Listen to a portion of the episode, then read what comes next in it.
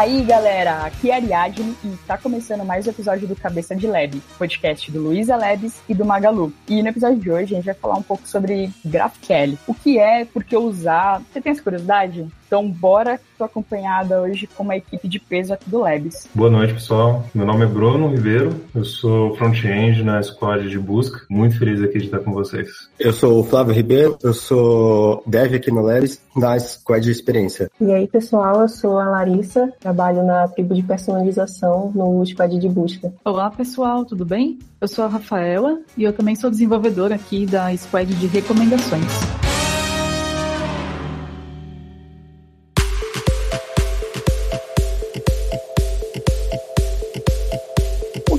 Exatamente GraphQL? No site oficial do GraphQL, eles escrevem como uma linguagem de consultas para API, né? E daí o que isso significa? Significa que é uma forma que uma API pode estabelecer, outras aplicações poderiam conversar com ela. Então, o GraphQL em si, ele é uma linguagem, é uma forma de, de comunicação. Então, não é uma, um framework específico, uma, uma biblioteca, algo ligado a uma linguagem. Se você tem uma API e você quer que outras outros serviços, outras aplicações comuniquem com ela, você pode usar GraphQL para isso. Por isso que é muito comum, inclusive, você ver aí uma competição de GraphQL com REST, né? Que é outra linguagem super popular, muita API aplica REST, e daí é comum a gente, quando vai pensar em usar GraphQL, já está pensando em por que, que eu usaria GraphQL no lugar de REST. Eu tenho uma curiosidade. Alguém sabe por que, que ele surgiu? O GraphQL ele nasceu no Facebook, né? Em meados, acho que de 2012. Ele tem 10 anos aí já. Tá velhinho já.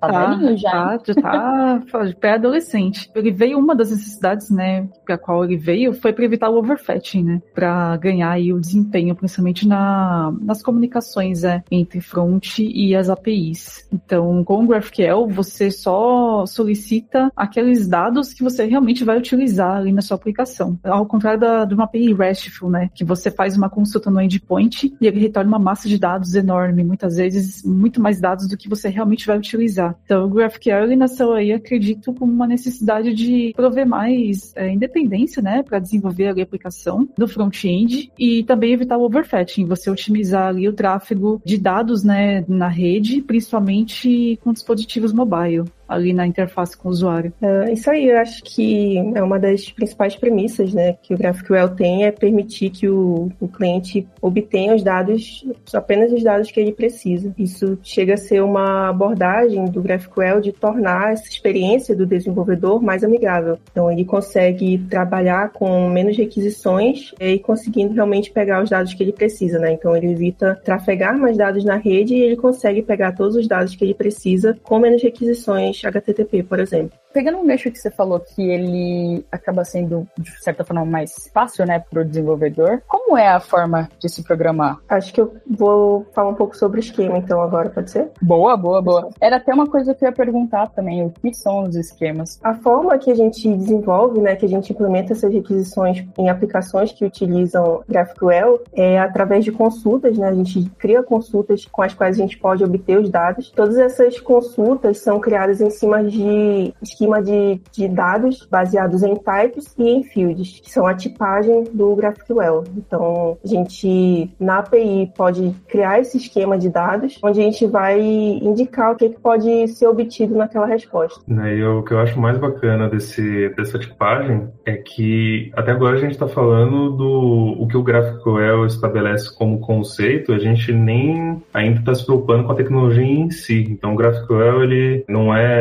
amarrado, por exemplo, com JavaScript ou com Python, qualquer coisa do tipo, né? Você pode encontrar implementações do GraphQL em qualquer uma dessas linguagens. Nós aqui que trabalhamos com front-end web, né? A gente vê essa implementação acontecendo ali em, do nosso lado, né? Através de JavaScript. E daí dentro da API a gente costuma trabalhar com Node, então a gente vê essas duas formas de implementar. Mas daria para qualquer tecnologia, qualquer linguagem conseguir implementar o GraphQL à sua, à sua forma. E dentro da linguagem, dentro ali do nosso mundo, vou falar um pouquinho do nosso mundo específico aí do JavaScript, você tem uma série de bibliotecas que já fazem essa implementação para você. Então, bibliotecas você vai encontrar no NPM, que vão te ajudar a criar essa tipagem, iniciar um servidor e também no, no client você conseguir fazer as suas requisições tudo através dessas bibliotecas e já estão prontas e implementam os conceitos do GraphQL. Isso, e como é o GraphQL ele é independente de linguagem, né? Como é a gente usa a linguagem de consulta, a gente consegue esse suporte em diversas linguagens. E independe também da forma de armazenamento que a gente está usando. Então, não importa o banco de dados que você vai estar tá usando ou se você vai estar tá pegando informações de outra API, você consegue utilizar o GraphQL para fazer isso. E daí o resultado é lindo, né? Porque você vai ter um endpoint ali no seu servidor, ao contrário do REST, né? Costuma ter um endpoint por recurso. Ao invés disso, você tem só um endpoint, que costuma ser o, o barra GraphQL. E daí todas as requisições, todas as consultas que você vai fazer são sempre para esse mesmo endpoint. Você falou que é só um endpoint, né? E todos os tipos de consulta. Mas utilizando o GraphQL, você também pode fazer uma alteração, ou não? Pode, pode sim. A gente está falando de consulta até agora, mas é bom que a gente está dando um passo mais a fundo aí.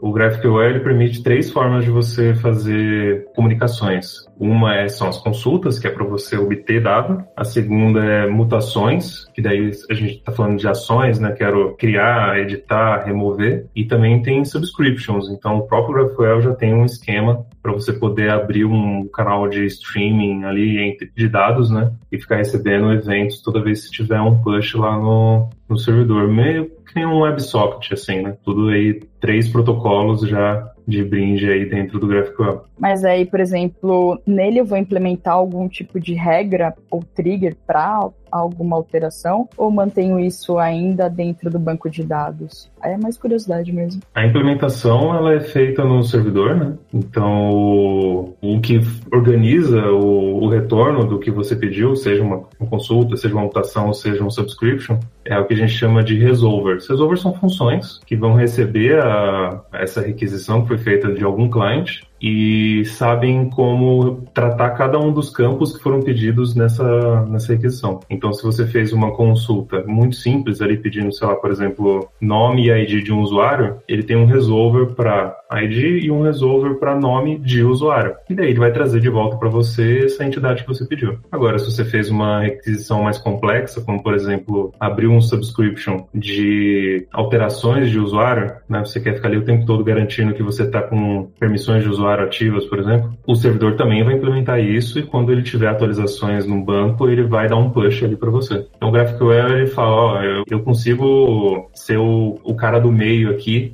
fazer a comunicação, né, estabelecer qualquer linguagem para clientes e, e servidores se comunicar. Agora, como é que você vai implementar se o watch de eventos, como por exemplo quando seria no subscription, aí é com a implementação que você vai fazer no seu servidor. Você vai pegar alguma biblioteca que vai te ajudar nisso e, e, e dentro desse resolver você vai fazer sua implementação. Saquei. Massa, hein? Uma coisa que eu acho muito massa no GraphQL é justamente o esquema, né? O esquema, ele, ele é muito útil. Eu acho que seria um dos primeiros passos, assim, né, para você começar a criar um recurso dentro da API. Então, por exemplo, eu quero criar um cadastro de pessoas, eu vou criar um tipo lá chamado pessoa, né? E aí eu vou ter os campos dentro daquele tipo, que a gente chama de scalar types, né? Que são os tipos básicos, que é string, inteiro, booleano. E aí, vamos lá, eu tenho lá o nome da pessoa, que é uma string, eu tenho é, o CPF, né, que pode ser um um inteiro, né? Não sei. Esse esquema, né? Ele não só vai definir o, quais são os dados, né? Que eu vou estar disponibilizando ali na minha API, como também ele vai gerar uma documentação. Então, o GraphQL, né? Uma coisa bacana dele é que tem algumas bibliotecas, né? Que você consegue disponibilizar um Explorer, né? Aí tem várias interfaces que você pode estar utilizando, né? O GraphQL, é, acho que é uma das mais famosas, mas também é possível você utilizar outros, outras ferramentas como o Insomnia, o Postman, que também são utilizados aí, né? Para fazer exploração de outros APIs RESTful, por exemplo. Então, esses explorers, né, você consegue montar ali as suas queries e aí ele tem um recurso muito legal chamado introspecção. O que, que é? Você consegue explorar quais são os campos do seu esquema. Então, o esquema, ele não só define quais são os recursos que a sua API vai disponibilizar, os recursos, eu quero dizer, os dados mesmo, né? Tem um cadastro de pessoas com os campos nome e CPF, né? Tem um cadastro de empresa com campos CNPJ. E ele também faz com que esse esquema, né, essas interfaces gerem uma autodocumentação. Então, você consegue, através da introspecção ali, ver quais são os campos que você pode solicitar, quais são as queries que você pode chamar, que são as consultas. Você consegue visualizar também qual tipo de dado que tem ali, né? Por exemplo, o nome é uma string e é obrigatório. Então, quando, se você for, por exemplo, criar uma pessoa, a, o esquema já te diz ali, né? Você vai invocar uma mutation, né? Que é um recurso ali do GraphQL para fazer uma alteração. Ele já vai passar para você quais campos são obrigatórios, ou qual tipo de campo, qual é o tipo do dado que você tem que enviar. Então, ele também valida. Então, se você fizer uma requisição ali, uma, uma requisição com um tipo de dado diferente, ele já valida aquele tipo de dado. Então, o esquema, ele não só define o recurso, ele gera uma autodoc e também faz validação de dados. É, então, é o pontapé inicial para construir a API e ele tem muitas utilidades. Para mim, essa ferramenta de exploração, né, que, que geralmente é o playground do, do GraphQL, a gente geralmente disponibiliza em ambientes de, de stage ou então de desenvolvimento da API. Ela é uma das principais características que empodera esse desenvolvimento né, das aplicações, porque você consegue ter acesso fácil às informações da API sem precisar, a gente está acostumado com as APIs mais tradicionais, APIs REST, de explorar várias páginas para diversas rotas, sabe? De ter que ficar procurando ali qual é o código de resposta nesse caso, nesse outro caso. Então você consegue fazer isso no GraphQL de forma mais exploratória. Inclusive, algumas é, empresas têm as suas APIs GraphQL abertas e disponibilizam elas para consulta. GitHub, por exemplo, tem um Explorer que você só precisa fazer o seu login ali no, no GitHub e você consegue explorar a API deles e um pouco dos, dos dados deles através dessa documentação do esquema e fazer as consultas ali usando sua conta. Caraca, que massa isso daí. Não sabia não. Vou curiar depois, ó. E aí, com os pontos que vocês foram colocando, eu fiquei pensando numa coisa. A gente pode falar que o GraphQL, ele é mais back-end ou front-end? E aqui no papo de hoje a gente tem. Todo mundo é front-end, né? Só a Rafa que é back. Eu acho que, que tem os dois lados, né? Tem a, o desenvolvimento das, das APIs no lado do servidor, que é quem vai servir esse ambiente de execução, né? De consultas. E tem o lado do front-end que vai integrar, que também existe um processo para isso. Existem bibliotecas que dão esse suporte para fazer essa integração, já pensando também na, nessa estrutura que o GraphQL fornece. É, eu também acho que tá bem meio a meio. E, inclusive, tanto com os prós quanto com os contras, né? A forma como você disponibiliza ali as informações, ela acaba mudando, né? E daí isso vem com um trabalho que você precisa fazer especificamente para atender essa implementação, né? Então, tanto o back-end quanto o front-end aí precisam é, analisar os requisitos do projeto e falar, opa, esse cara aqui tá pedindo um GraphQL. E daí decidir que é o melhor para poder implementar nos dois lados. Ô, Bruno, já vou puxar então essa parte, que é muito para saber, tipo, quando se optar por GraphQL, assim, quando, tipo, tô num, numa reunião com um time e a gente tá iniciando um projeto, como eu sei, eu já inicio ele usando o GraphQL, tipo, não que eu vá implementá-lo no meio do caminho. Ou não, eu, tipo, eu vou descobrir essa necessidade só ao final mesmo, tipo, durante, assim. Eu enxergo que o GraphQL, ele tem como vantagem principal essa questão da autonomia que ele dá para os front-ends, né? Para diversos clients. Então, já é um ponto aí focal de projeto, caso ele exista, caso você tenha um projeto que você já sabe que você vai ter clientes muito diferentes, com necessidades diferentes, o GraphQL já está lá para poder te ajudar com isso. Vamos supor que o projeto ele tem uma aplicação, ela já está sendo pensada tanto para alguns é, clientes de projetos que já estão né, pensados para, sei lá, por exemplo, o nosso super app, o nosso nossa loja no é, web,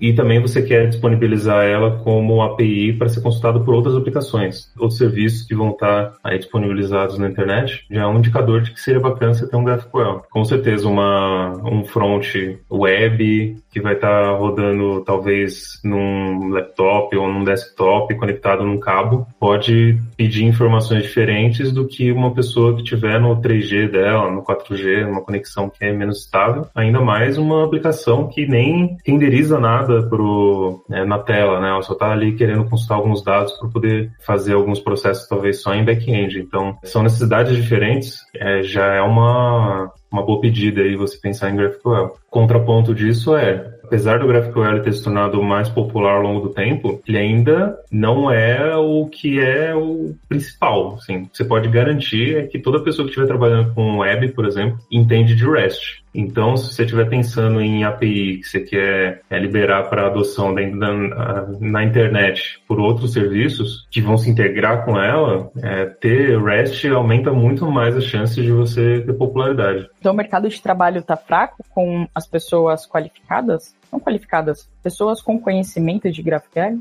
Ah, acho que não. Eu acho que é forte você ter conhecimento de GraphQL, justamente porque tem projetos que quase pedem para ter GraphQL, né? Aqui mesmo dentro do Luisa Labs a gente trabalha com vários projetos usando. Então é um plus aí bem forte que é bom você ter na manga, mas é, não significa que você não vai precisar do seu REST, sabe? Até porque o GraphQL, assim, você vê algumas implementações dele, ele, é, ele não precisa ser, mas ele pode ser só mais uma camada na frente de uma API REST. Era uma curiosidade se dava para ser os dois. Sim, ele pode dar um supercharge aí, ele pode dar um bônus em cima de uma API REST para também ter GraphQL em cima. O REST, cedo ou tarde, você vai acabar usando, sabe? Seja um, talvez um, um dos data sources que você precisa consultar para poder, dentro do seu resolver ali, encontrar os dados de um certo campo. Às vezes você não está consultando um banco de dados diretamente, né? Às vezes está consultando uma outra API, e essa API não necessariamente está usando GraphQL também.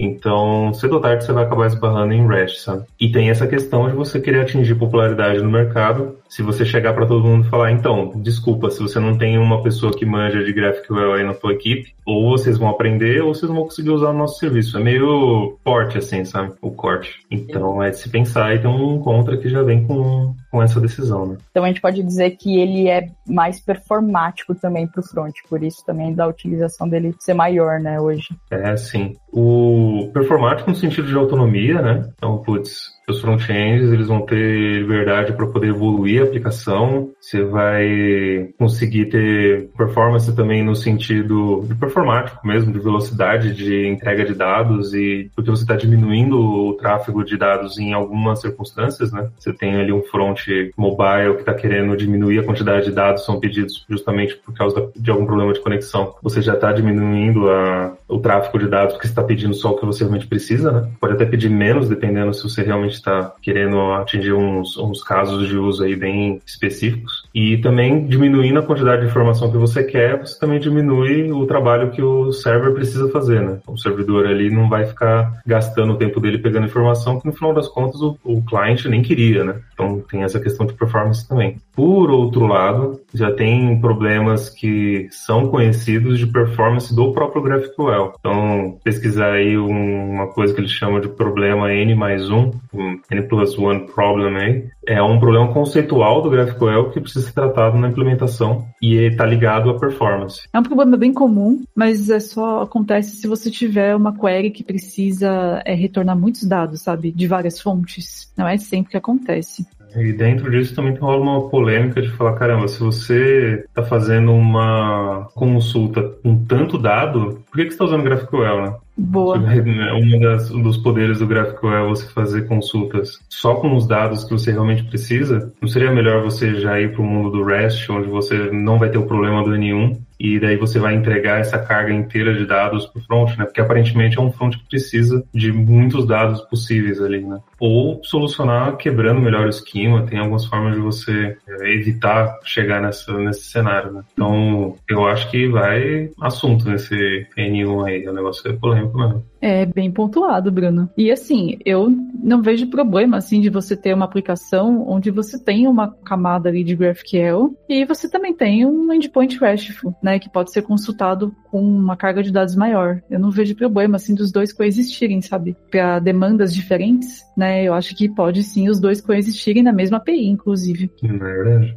Então tem a ver com a quantidade de requisições que precisam ser feitas. Se você pedir uma listagem de dados, você tem um, uma dificuldade com o batch de, de, de, requisições para serem feitas antes de você fazer uma requisição para cada entidade que você está chamando naquela listagem. Então tem uns contras aí que vem com o próprio conceito que o GraphQL apresenta, sabe? E daí a pessoa tem que dar uma planejada aí nos casos de uso que ela pretende atender com o projeto e ver se ela não vai acabar chegando nessa, nesse gargalo aí. Mas eu acho que é uma boa fazer isso desde o começo. Eu acho que é legal ter ali uma fase de pré-produção onde você faz um planejamento, um estudo, consulta pessoas aí que têm conhecimento técnico da, do uso dessas tecnologias, né, e ver se, se faz sentido. A gente faz isso aqui no Labs. É, para mim é uma das minhas partes favoritas do projeto. Assim que a gente está começando o projeto, a gente sempre tem aí um, uma união do, dos Avengers aí, sabe? A gente junta todos os, os poderosos aí que conhecem de tudo, justamente para a gente poder pensar bastante o design, discutir bastante o conceito.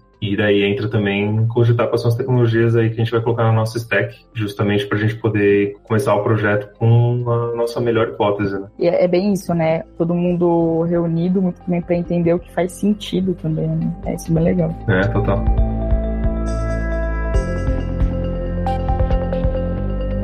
Comentaram sobre um dos motivos, né, que, que motiva a gente usar GraphQL. Eu penso que quem está mais no back-end é, pensa muito na quantidade de recursos, que seria o tamanho dos cadastros, né, que serão servidos pela API. Se eu tenho, por exemplo, um cadastro muito simples ou poucos dados, né, que aquela API vai, vai ter que lidar, não faz sentido, né, porque é um GraphQL é muito pequeno, né, eu consigo fazer dois, três endpoints REST e resolver a situação. Agora, se eu tenho um, uma regra de negócio assim que detém muitas entidades com muitos campos, né, onde é, precisa de uma flexibilidade maior aí para consultar esses dados, aí GraphQL faz sentido. É, resumindo, né, é, GraphQL faz sentido se você tem que lidar com muitos cadastros e muitos campos, né, e precisa de uma flexibilidade para conseguir selecionar ali o que, que você quer usar em cada requisição. E outra coisa também que eu queria comentar, essa questão do desempenho, ele foge também um pouquinho do GraphQL em si, né, eu aí trabalhando na parte de back, eu vejo um, um, o GraphQL como uma camada, né, da, da, aplicação. Então, ele é uma camada ali, né, de API que vai servir os dados e ele conversa ali com todo o resto da aplicação. A parte de services, né, de repositories, banco de dados. Então, assim, não adianta, por exemplo, é, em termos de desempenho, né, se você for pegar o tempo total, né, do request response, o tempo total da transação ali de chamada de dados, não adianta você usar o GraphQL lá na camada de API, né, onde front-end só está chamando ali os campos que ele precisa, sendo que no back-end back-end, você está fazendo select all em todas as tabelas para poder pegar os dados. Né? Você vai ter é, uma perda de desempenho ali na parte do back-end. Tem algumas bibliotecas, inclusive, que são recomendadas, tem algumas bibliotecas recomendadas pelo Apollo também, para trabalhar essa parte de banco de dados, onde você replica esse comportamento de solicitar só aquilo que você precisa. Também para consulta dos data sources. Então, lá na ponta, na API GraphQL, o front-end está solicitando só o conteúdo que ele vai usar para aquela requisição e na na API, né, GraphQL, no back-end, ele também está retornando do banco de dados só aqueles campos que foram solicitados. Então, é você repassar esse comportamento também para consulta dos, dos, data sources, né, que são os bancos de dados. Pode ser um banco de dados é, Mongo, Postgres, ou pode ser uma API REST. Você transferir esse comportamento faz sim muita diferença é, no desempenho da sua API como um todo. Então, não é só usar o GraphQL que você garante esse desempenho. Você também precisa replicar esse comportamento, né, de ser seleção de dados,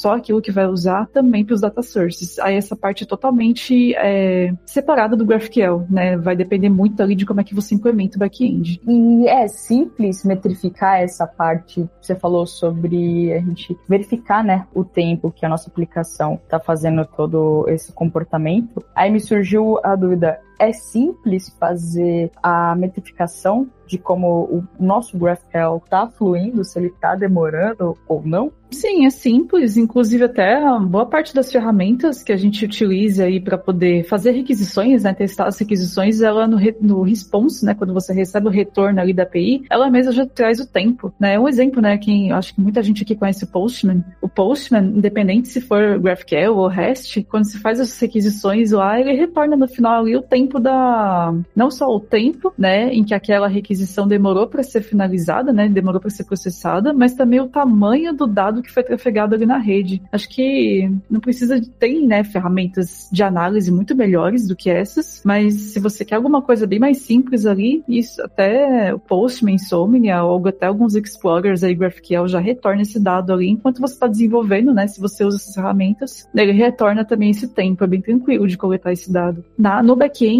né, é, você consegue também contar, né, esse tempo somente dentro do back-end, né, então, por exemplo, num dos projetos que a gente desenvolve aqui no webs, uma das coisas que a gente costuma fazer é olhar, né, quais são as queries que estão sendo processadas lá no banco de dados e quanto tempo está demorando para aquela query retornar o dado do banco de dados. Aí você está analisando o desempenho das consultas no banco. Né? As minhas consultas no banco estão performáticas? Aí você analisa o desempenho só daquela parte ali do processo, né? Consulta no banco. Então você consegue também dividir ali essa análise de desempenho nas diversas camadas da sua aplicação. E não só contar o total da requisição. Né? Se você tem uma requisição que está demorando muito, o segundo passo é entender aonde está demorando. Né? Aí que você para para analisar ali em qual camada do sistema está levando mais tempo. Tipo assim, na minha cabeça, o GraphQL, ele não é um REST. Aí por isso que eu fiquei pensando, tipo, como eu metrifico, então, o tempo que ele está demorando para fazer todo esse processo de consulta e tudo mais. Mas aí eu acho que vou ter que entender um pouco mais a fundo como ele faz. Mas muito da hora. Tipo, eu tô aqui pensando, falei, caramba. É que não é só ele, né? Depois que é feita a chamada ali no GraphQL, ele vai acionar algum serviço, né? Alguma, o resolver, né? Que é a função ali que vai resolver aquele dado que foi solicitado. Ele pode chamar algum outro serviço, alguma outra função ou uma service que vai processar ou coletar esse dado de alguma fonte de dados. Isso Essa aqui. parte foge do GraphQL. O GraphQL é a camada de API que está ali na frente. A parte que sai do resolver, o resolver vai chamar uma, uma service ou nele mesmo vai ter uma lógica ali que vai é, retornar o dado que você está solicitando. Essa parte foge do GraphQL, né? Já não, já não tem a ver com o GraphQL, tem a ver mesmo com a sua API, né? E como você está desenvolvendo. É, um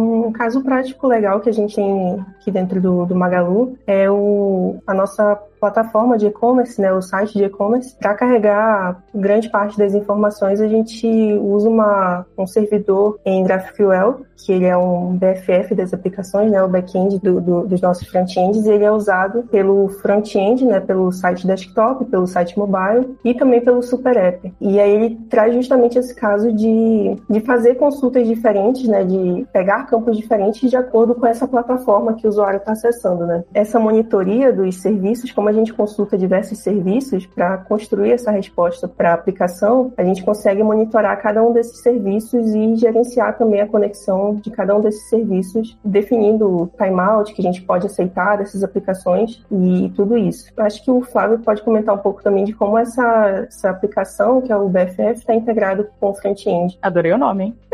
Sim, na verdade é, a gente usa mesmo o Apollo para trair toda essa parte do GraphQL com front-end React, junto com o Next, e depois a gente faz as, as consultas baseado no que a tela e o cliente está vendo na hora. É, não, não vai desperdiçar a quantidade de dados que o cliente vai fazer em termos de requisição e tamanho da, do payload, tanto em bytes quanto em dados. Aí é isso, a gente não a gente consegue metrificar de, dessa forma. A gente sabe é, até quanto tempo o BFF demora para para responder a gente, aí o BFF ele sabe os serviços que ele está consultando, quanto tempo ele demora para responder o BFF e o BFF responder a gente. Agora eu tenho uma curiosidade. Basicamente, todo mundo está mais acostumado, né, com usar, vamos chamar de paradigma, REST, né? E aí a curva de aprendizado para não migrar, mas aprender GraphQL é muito grande? Ah, eu acho que não. Eu acho que o GraphQL ele você pega muito rápido assim, ainda mais se você já está por dentro de tipagem forte, sabe? Então, se você está usando TypeScript, você até percebe que o a tipagem no esquema do GraphQL bebe da mesma fonte que o TypeScript. Vai ver quase sintaxes iguais assim. Inclusive, se o seu projeto já usa TypeScript, é assim mágico a integração que você vai ter com o GraphQL, porque eu particularmente não gosto de tipagem forte, sabe? Acho que faz muita diferença ali para você evitar é, que problemas vão pro, pro runtime, né? Ali na, na hora da compilação você já percebe alguma comida de bola que você fez e a documentação fica melhor, o autocomplete fica melhor. Se você já está nesse caminho, aprender o GraphQL, acho que é muito tranquilo também. Eu acho que a, a, a linguagem já está madura também, e por conta disso você já tem bibliotecas também maduras que te ajudam bastante a, a entrar rápido, assim. Às vezes, até se você quiser prototipar alguma coisa, com uma hora de experimento aí, você já consegue fazer uma, uma API simples no, no servidorzinho e também conseguir fazer uma, uma aplicação pequena aí de front-end para já fazer os seus primeiros testes. É tão literalmente uma hora que numa das nossas guildas aqui de, de front-end, a gente fez junto. Foi apresentando ali, jogando na tela, construção da API e também do, do front-end, a gente conseguiu ver, pegar os dados dessa API ali direto no front. Então, acho que o, a curva não é acentuada, não achei, é uma curiosidade. Assim, a, a minha ideia, tipo, na minha cabeça, eu achava muito que GraphQL era só com implementação em TypeScript. Eu não, não sei porquê, mas na minha cabeça era só isso. Aí, tipo, no começo do programa vocês falaram que pode ser implementada com diversas linguagens, né? Eu acho que talvez eu tenha essa noção muito porque eu acho que eu só vejo a galera que desenvolve com TypeScript falando de GraphQL. Por quê? Curioso, sim. Talvez seja porque o GraphQL ele tem essa característica, entre várias características deles, tem a característica de você ter uma tipagem forte dos dados, né? Então já deixar muito claro qual é o contrato ali de, de informação que você espera da API e deixar o como está dando autonomia para os clientes, os seus clientes estão falando, putz, eu, eu estou dando responsabilidade para o cliente de fazer as requisições. Nessa responsabilidade eu também já estou passando qual que é a tipagem desses dados. Então, se você está preocupado já tipar o seu front-end, ou seja, está usando TypeScript ou alguma coisa equivalente, eu acho que acaba indo no mesmo balaio, sabe? Cedo ou tarde, no estudo de um, você acaba sabendo do outro. Talvez seja por isso que bastante gente acaba falando dos dois. É, eu já vejo outro motivo também. Eu lembro que quando a gente começou o projeto GraphQL, a gente ficou indeciso, né, se a gente faria em Python e ou em TypeScript. E a decisão foi por conta da vasta documentação e bibliotecas que tem disponível em TypeScript. Tem muito mais é, na percepção, né, que a gente teve quando a gente estava pesquisando a própria a própria documentação do GraphQL tem lá, né, uma área que tem um tipo índice de quais linguagens que tem e para cada linguagem quais bibliotecas que você pode usar. As bibliotecas que continham a melhor documentação e que as linguagens, né, que tinha maior, é um catálogo maior de bibliotecas, né, de, de auxiliares que você poderia usar era JavaScript e TypeScript. Então isso eu lembro que pesou bastante na decisão, sabe? A gente tem uma documentação mais vasta nessas linguagens. A comunidade é boa, tipo, para parte de auxiliar documentação, dúvidas dúvidas, tipo, é uma comunidade legal. Assim, eu venho da comunidade do Python, que é uma comunidade que eu acho fera demais. E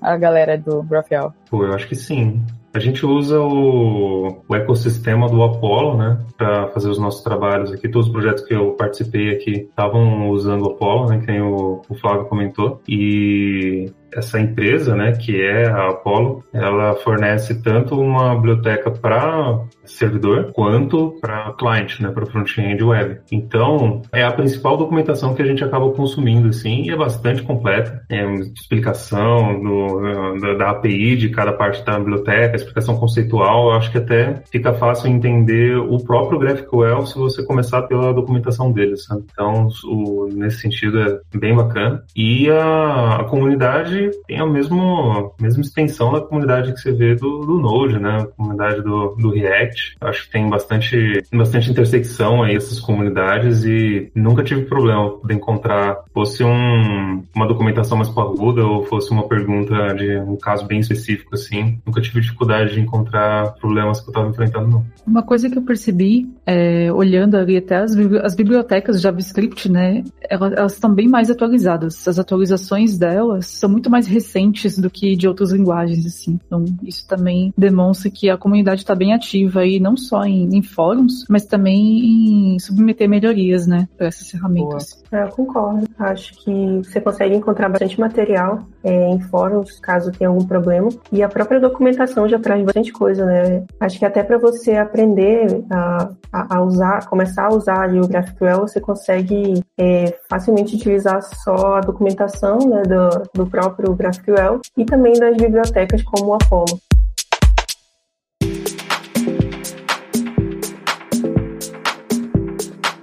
Bom, aprendi que não é porque o GraphQL existe que substituirá o REST, hein? Fique ah, feliz. essa é a polêmica, né? Fiquei feliz agora com esse papo.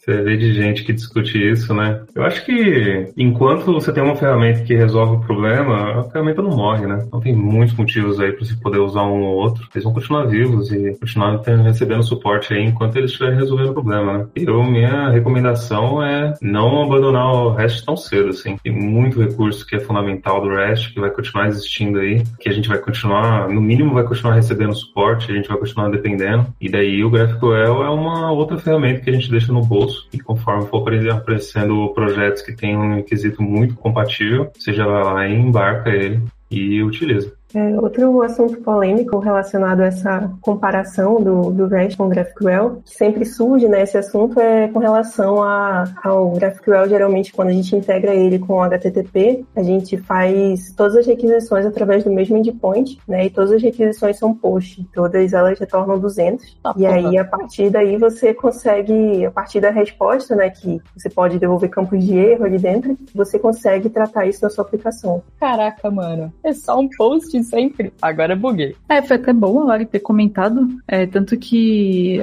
entrando um pouco na sessão né, desvantagens do GraphQL, eu vejo isso até como uma desvantagem, porque no, HT, no REST, né, você tem vários tipos de respostas HTTP, onde você, pelo código, né, do HTTP Response, você já consegue ali monitorar e diagnosticar, né, o que está acontecendo. É, numa API GraphQL, como vem sempre 200, você precisa é, de um pouco mais de trabalho ali para identificar o que está acontecendo. Você precisa entrar ali naquela na estrutura daquela resposta, analisar os campos que estão retornando para tentar identificar o, se está retornando certo ou não aquele conteúdo. Então, era um pouquinho mais complicado para tratamento de erro, né, para monitoramento. E um dos motivos é isso, né? Ele não usa os verbos HTTP como o RESTful faz, né? É sempre um verbo só, né? Post ou get, e é sempre retorno 200. Caraca, agora eu buguei de vez.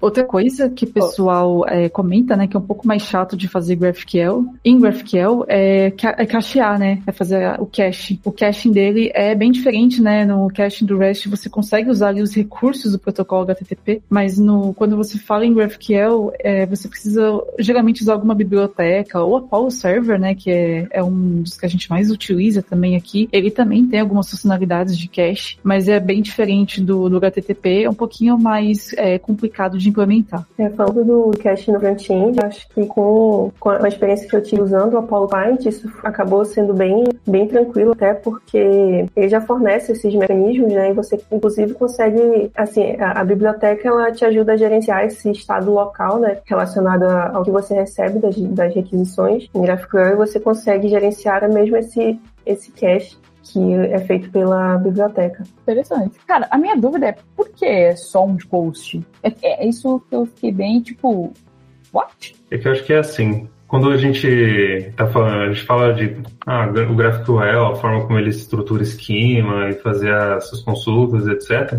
É, isso ainda não está amarrado com a tecnologia, né? Aí a gente, quando a gente fala, ok, como é que a web faria isso? Se eu tenho uma API e um cliente, eles vão se comunicar via HTTP, como é que eles implementam essa visão, né, esse conceito do, do GraphQL? É, a maneira que foi feita foi a, o verbo é sempre post, o corpo da requisição contém a, a consulta, a mutation ou a subscription que está sendo declarada ali no front-end, e daí o, o servidor recebe esse body, né, com essa query ali é, descrita e trata ela para poder ir para os seus resolvers, etc. Então, não precisaria ter uma diferença entre os verbos, porque o que é importante é sempre que o body esteja disponível, que você possa mandar um body, né? Tem alguns verbos que não aceitam body, então ele já sai em cena. E quem descreve a ação que precisa ser feita é a, a consulta, né? Além disso, nada te impede no front-end de você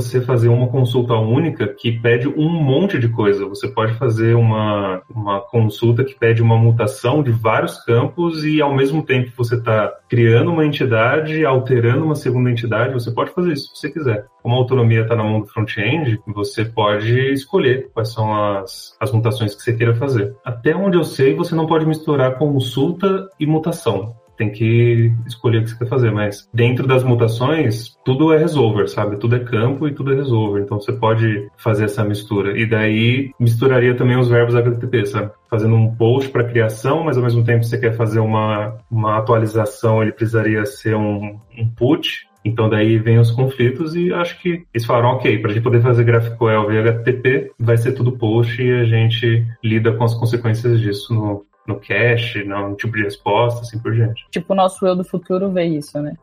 é, é tipo isso aí. E daí APIs diferentes vão ter jeitos diferentes de implementar tudo isso. Né? Agora uma curiosidade. Desenvolver usando o GraphQL, tipo, tem uma pegada de padrão de, pro, de projeto? Ou não, não seguimos isso? Padrão tipo, de projeto, você diz... Tipo assim, um MVC, por exemplo, não tem esse tipo de estrutura de pasta? nem nada? Pelo menos nos projetos que eu tenho trabalhado aqui, a gente primeiro está trabalhando com React, né? Nosso framework mais dos projetos que eu trabalho, a gente sempre costuma usar ele. E daí o React acaba chamando algumas estruturas de, de pasta, né? De arquitetura de, de arquivo, né? E daí você vai encaixar o trabalho ali do com GraphQL, dependendo da biblioteca que você vai usar. Como a gente usa Apollo, o próprio Apollo, o client, já te fornece alguns hooks que facilita muito você fazer as requisições direto dos seus componentes, sabe? Entendi. Então a gente não chega nem, um, dependendo da complexidade, a gente não chega nem ao nível de ter uma pasta de data layer, onde a gente vai criar todas as coisas lá dentro. Você já pode fazer requisições direto dos seus hooks, e daí no máximo você vai ter uma pasta que você armazena quais são as suas suas consultas, suas mutations, assim. Acabou ficando bem simples. Não chega a ser, por exemplo, que nem em projetos anteriores que eu trabalhei, eu tinha uma pasta que era de services, sabe? E daí tinha várias classes lá que faziam o... encapsulavam toda essa lógica de network, né? Eu acho que depende bastante da, do framework que você usa no front e também qual que é a tecnologia que você optou usar. É, nas documentações que você encontra pela internet, não tem nada é, escrito na pedra, sabe? Sim. Tem alguns exemplos, né, algumas recomendações. É, por exemplo, é recomendado que você separe schema e resolver, né, e, o, e a parte do server mesmo, porque são, são coisas diferentes. Mas assim, se você vai é, pegar o esquema de toda a sua API e colocar num arquivo só, ou se você vai gerar vários arquivos, né, um, um arquivo para cada cadastro, né, para cada entidade, e depois você vai juntar todos eles para passar para o servidor ler aquele esquema, aí é uma opção sua, sabe? Eu já vi projetos que tem é, toda a API definida num arquivo só de esquema, e já vi projetos onde é, você tem vários arquivinhos de esquemas, né? E depois você junta tudo, né? As bibliotecas GraphQL permitem que você faça dessa forma também. Então, geralmente você separa ali esquemas e resolvers, às vezes separa por cadastro, né? Separa por entidade, e a parte do servidor ali você tem um index, né? Alguma coisa ali. Tem a parte do contexto também, que você é onde você é, coloca o contexto do servidor, né? Você coloca no arquivo separado. Mas assim, são boas práticas, né? De você alinhar ali a organização do projeto por entidades ou separar por contextos. É, boas práticas que você vê em exemplos, né? Em documentações de GraphQL, inclusive. Mas, como eu disse, não é obrigatório. É muito da pessoa mesmo que vai organizar e do jeito dela, sabe? Não tem nada assim na especificação do GraphQL que indica que você precisa seguir uma estrutura, sabe? É, no, no front-end a gente também segue essa prática de ter as, as consultas separadas, né? E esses arquivos de consultas, o, o curioso é que a gente guarda uma string, né? São arquivos que exportam uma string que é a consulta no, no GraphQL. Essa string a gente pode passar para o hook do Apollo Client para ele fazer a requisição de fato e o Apollo Client que vai mandar é, esse corpo, né? Esse, essa consulta como corpo da requisição HTTP. No, no caso, como a gente integra com HTTP, né?